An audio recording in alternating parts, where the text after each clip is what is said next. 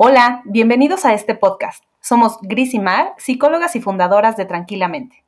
Aquí hablaremos de todos los temas que te pueden estar causando estrés o ansiedad en tu día a día y te compartiremos ejercicios prácticos que puedes aplicar hoy mismo. Estamos aquí para acompañarte a descubrir que sí hay formas de vivir tranquilamente.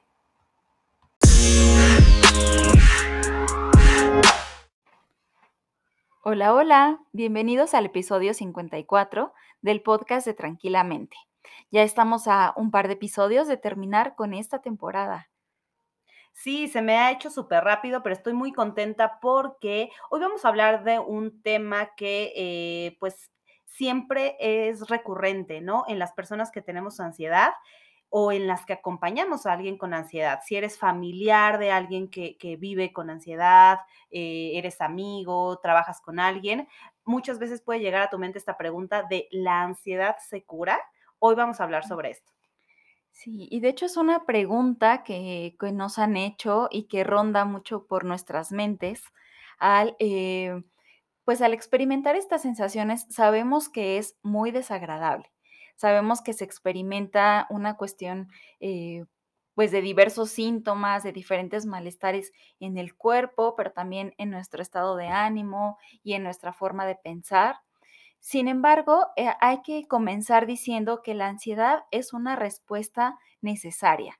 Nos es súper útil para todos, eh, es necesaria y la hemos experimentado en algún momento de nuestra vida porque nos permite la supervivencia es esta alerta que nos permite estar al pendiente y al tanto de las cosas que pueden implicar eh, pues un peligro para nosotros. Entonces, por eso las necesitamos.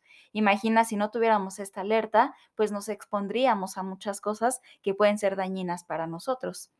Entonces, si lo vemos desde ahí, pues primero que nada, la, la ansiedad es una respuesta necesaria y no estamos hablando de que sea una enfermedad. Como bien hemos comentado en otros momentos, la ansiedad se vuelve un problema o eh, deja de funcionar de esta manera cuando sigue presente, aun cuando ya no hay alguna situación de peligro, la cual tengamos que estar cuidando de alguna manera. Sin embargo, ahorita vamos a ver un poco más para qué nos funciona esta alerta que se prende. Y a mí me gusta explicarla como el tablero de un coche. Yo creo que todos hemos visto que se le pueden prender diferentes foquitos, diferentes imágenes que nos van anunciando lo que necesita. Por ejemplo, si, si ya estamos como con la reserva de gasolina, pues se prende cierto foquito. Si una puerta no está cerrada, se prende otro. Si hay algo, alguna otra cosa que revisarle, pues también se van prendiendo diferentes foquitos. Entonces, imagínate que de repente vas en tu coche y ves que se le prende un foquito, que no sabes ni qué significa, pero entonces es tan incómodo y estresante ver que ese foquito que antes no se le prendía, ahora permanece prendido todo tu viaje y entonces, como te desespera, mejor cortas el cable para que se apague el foco. Te das cuenta, esto es ilógico si estamos hablando de un vehículo, ¿no? ¿Cómo vas a apagar el foquito si lo que te está diciendo pues es que ya estás a punto de acabarte la gasolina y te vas a quedar ahí parado.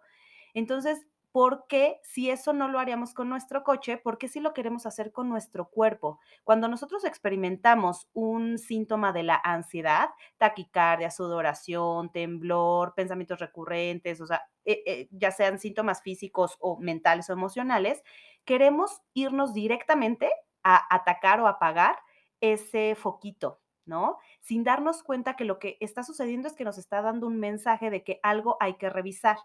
Y en el caso de la ansiedad podemos revisar cómo estamos físicamente, que es lo que primero siempre recomendamos, ¿no, Mar? Revisar cómo me siento y cómo está mi cuerpo, mi salud física, pero también eh, cómo estoy en las otras áreas de mi vida, en el trabajo, en la escuela, espiritualmente, eh, si me estoy moviendo, si no, si hay un límite que tengo que poner, cómo estoy en mis relaciones interpersonales. Entonces, aunque los seres humanos tendemos mucho a querer evitar la incomodidad, la ansiedad, como bien lo dices, Mar, es algo necesario para poder detenernos y decir, a ver, ¿por qué se me está prendiendo este foquito? ¿Qué es lo que tengo que revisar o ajustar? Y es muy común que cuando empecemos a experimentar eh, estos síntomas, estas sensaciones, lo primero que queramos encontrar es la respuesta de por qué me estoy sintiendo así. O sea, recordemos que somos seres súper racionales y que lo que queremos es una explicación, encontrar la causa de ese malestar. Y en este caso, la invitación es que podamos encontrar el para qué más que el por qué de lo que estoy experimentando. Y tal vez pueda sonar muy similar, sin embargo, eh, hay una gran diferencia. Cuando buscamos el por qué, es encontrar la causa, ¿no? De por qué estoy sintiendo mareos, porque eh, tomé mucho café, porque no dormí bien, porque me desvelé la noche anterior. Em, pero eso no, no me indica o no me hace como saber realmente de qué se trata esta alerta de la que estamos hablando. Cuando me pregunto el para qué, es el ver a la ansiedad como una invitación a revisar mi vida, a revisar cómo estoy funcionando en las diferentes áreas y entonces encontrar eh, qué me quiere decir ese malestar o ese síntoma que estoy experimentando. Probablemente eh, este mareo me quiere decir que eh, estoy muy acelerada y que necesito bajar el ritmo. Entonces, más que encontrar como una asociación directa y, e incluso yo lo vería más como señalar hacia afuera qué es lo que me está causando esto, es poder encontrar esta como causa interna y esta causa raíz que está detonando estos malestares. De hecho, en el episodio 52, si no me equivoco, hablamos eh, de cómo identificar si necesito ayuda para la ansiedad y ahí vamos a poder ahondar un poco más y podrás encontrar algunos parámetros que te pueden dar como estas, estas indicaciones. Ajá, entonces creo que sí es muy importante que empecemos a cambiar un poco la percepción o la forma en la que tratamos de describir a la ansiedad, ¿no? Muchas veces la hacemos desde el rechazo, desde el no quiero sentir esto porque como ya lo dijimos es incómodo y entonces no nos damos la oportunidad de escuchar justo el mensaje que nos trae, como en este ejemplo que pones, ¿no, Mar? El mareo muchas veces puede ser esto de detente, ¿no? Haz una pausa y estate quieto un momento porque algo va muy deprisa. Entonces, también me parece y me gusta poner este otro ejemplo de alguna vez escuché esta historia, ya no me acuerdo si la leí o la vi en algún lado, pero de un rey que si que cuando le llegaba un, uno de sus mensajeros, si no le gustaba el mensaje que le traía, mataba al mensajero. Como si el problema fuera el mensajero y no como tal el mensaje, ¿no? Que, que le venía a dar. Creo que a veces nosotros con la ansiedad queremos hacer lo mismo, queremos matar el síntoma, por ejemplo, ya no quiero temblar, ya no quiero tener taquicardia, ¿qué hago? ¿Me tomo una pastilla o tomo cualquier cosa? O mejor me voy a dormir para no sentir esto que estoy sintiendo, pero no quiero escuchar el mensaje porque quizá el mensaje es desagradable para mí. Por ejemplo, el mensaje puede ser, no estás poniendo límites, estás priorizando a otras personas antes que a ti, no estás cuidando tu salud física, eh, estás en un trabajo que detestas, ¿no? Y ahí permaneces por cualquier motivo que quieras, ¿no? Entonces, muchas veces no queremos escuchar ese mensaje y tratamos solo de minimizar, eh, distraernos muchas veces de, eh, de, este, de este mensaje que nos está dando, ¿no? Matando, como decía esta historia, al mensajero.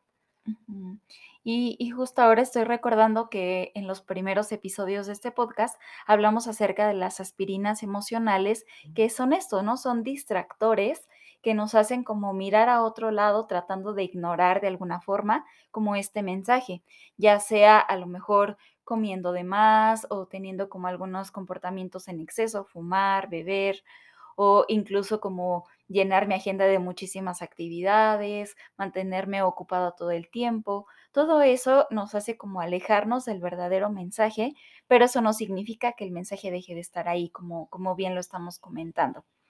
Y entonces justo la idea es que podamos como mirar a la ansiedad como un mensajero a escuchar más que un enemigo a vencer, ¿no? Entonces, eh, Sabemos que es difícil y que de repente por la intensidad de los síntomas, por el malestar que provocan, pues es como hasta cómo me estás pidiendo que, me quede con, este malestar, ¿no?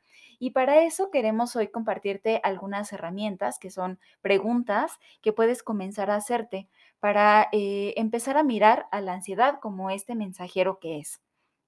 La primera pregunta es que te, te detengas un momento y que revises qué estás sintiendo y que lo hagas desde la parte de, de escribir sin juicio, sin verlo como si es algo bueno, si es algo malo, más bien tratando de, de describir como si quisieras que otra persona pudiera comprender lo que te está pasando, ¿no? Eh, por ejemplo, con la taquicardia.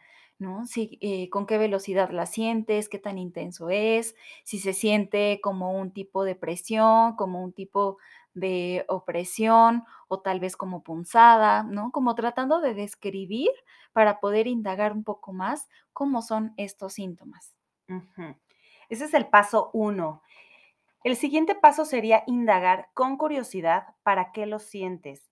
Y aquí hago énfasis en esta palabra de curiosidad, porque normalmente nos vamos como a las respuestas más, como decías hace ratito, ¿no? Más racionales, más directas, de sí, claro, es que esto que siento es horrible, o la gente me provoca ansiedad, o cosas así, ¿no? Pero cuando lo preguntamos con curiosidad, puede ser como de, ¿qué parte puedo tomar yo de responsabilidad de esto que me está pasando? Si bien es cierto que hay situaciones en mi contexto que pueden estar haciendo que se incremente el malestar que estoy sintiendo, ¿para qué lo puedo, eh, estar percibiendo? A lo mejor, como decíamos, necesito hacer un alto, necesito pedir ayuda, necesito ir al doctor porque tiene meses o años que no me hago un chequeo médico, o preguntarme cómo estoy comiendo, me estoy moviendo. Acuérdense que somos seres que necesitamos, eh, los seres humanos necesitamos el movimiento, no estamos hechos para ser sedentarios. Entonces, eh, revisar si estoy cumpliendo todas estas funciones desde esta parte de la curiosidad, de a ver qué puede estar pasando y para qué me puede estar pasando. Y la siguiente pregunta es, ¿cómo he estado resistiéndome a este malestar? Es decir, ¿qué tipo de acciones he hecho para ignorar este mensaje?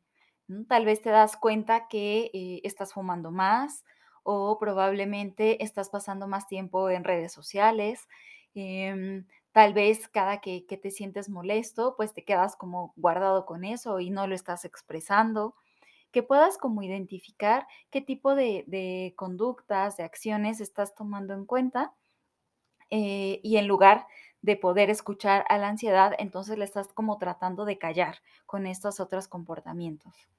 Sí, esto que decías de las aspirinas emocionales, ¿no? Que les recomiendo muchísimo que busquen ese episodio que es, sí, como dices, es uno de los primeros, no recuerdo bien el número, pero lo pueden buscar ahí en la lista de reproducción.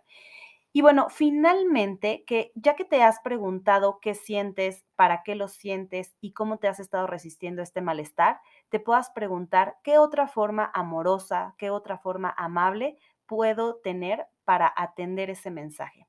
Y con esto me refiero a la autocompasión, que lo hemos platicado en otro momento, que es este deseo de estar bien. Por ejemplo, si yo me doy cuenta que cada que tengo un momento de ansiedad recurro al cigarro, por ejemplo, em, preguntarme, ¿es la única forma que yo tengo de tratarme? ¿No? Porque finalmente el cigarro a corto plazo me puede hacer sentir un poco más tranquila, pero a largo plazo está afectando algunos, eh, pues, algunas de mis funciones, ¿no? Entonces, puedo preguntarme, ¿hay alguna otra forma en la que yo pueda trabajar con esto, en la que pueda atender la ansiedad? Y no sé, para mí pudiera ser como, eh, desde hacer algunas respiraciones, darme un poco de movimiento para que pueda liberar toda esa energía, toda esa tensión provocada por la ansiedad, hablar con alguien, pedir ayuda, abrazarme, darme permiso de llorar, escribir. O sea, ¿qué otra forma que conecte mucho más conmigo y que a largo plazo no vaya a ser, eh, más perjudicial? tengo para atender esto que estoy sintiendo. Y con esta otra forma, lo que hacemos es entonces sí, escuchar este mensaje, validarlo y hacerme cargo de él, buscando eh, sobre todo, pues buscar mi bienestar, ¿no? Y entonces es aquí en donde se contesta la pregunta, ¿no? De si la ansiedad se cura. Como decíamos al inicio, no es que la ansiedad sea una enfermedad, entonces no podemos estar hablando como en términos de salud o de enfermedad, pero sí te puedo decir que hay formas en las que puedes escuchar el mensaje que la ansiedad te está dando y entonces así recuperar la vida que tú quieres, tener una vida eh, con bienestar, tranquila, en donde busques tu autocuidado y hay formas de, de poder afrontar esto, de poder escuchar ese mensaje en lugar de continuarlo ignorando. El ignorarlo tiene una recompensa, como dices, Gris, pues a corto plazo, sin embargo, mientras menos lo escuchamos, va a regresar con más fuerza. hasta que le hagamos caso. Entonces, imagínate que estás cargando a un niño pequeño, a un bebé, y está llorando, llorando, llorando, y a lo mejor tú lo que quieres es que se calle porque su su llanto es muy intenso y te puede desesperar o te puede frustrar, pero lo que hay detrás de ese llanto es una necesidad. A lo mejor tiene hambre, a lo mejor algo le duele, eh, lo que hay que aprender es a identificar de dónde viene ese llanto, ¿no? ¿Para qué viene? ¿Qué es lo que, eh, qué qué te está pidiendo? Entonces, lo mismo, trátate así, trátate como a un niño pequeño que está necesitando de tu ayuda, y muchas veces es justo haciéndote estas 4 preguntas. Así que, bueno, esperamos que las hayas anotado para que las puedas hacer, eh, a cada momento, cada que estés experimentando un síntoma de la ansiedad, en lugar de tratarlo con rechazo, lo trates con esta amabilidad con la que tratarías también a un amigo que se está sintiendo mal, ¿no? Y bueno, pues para finalizar, entonces queremos preguntarte ¿Cuál de las herramientas que te compartimos hoy vas a implementar ahora mismo para vivir tranquilamente?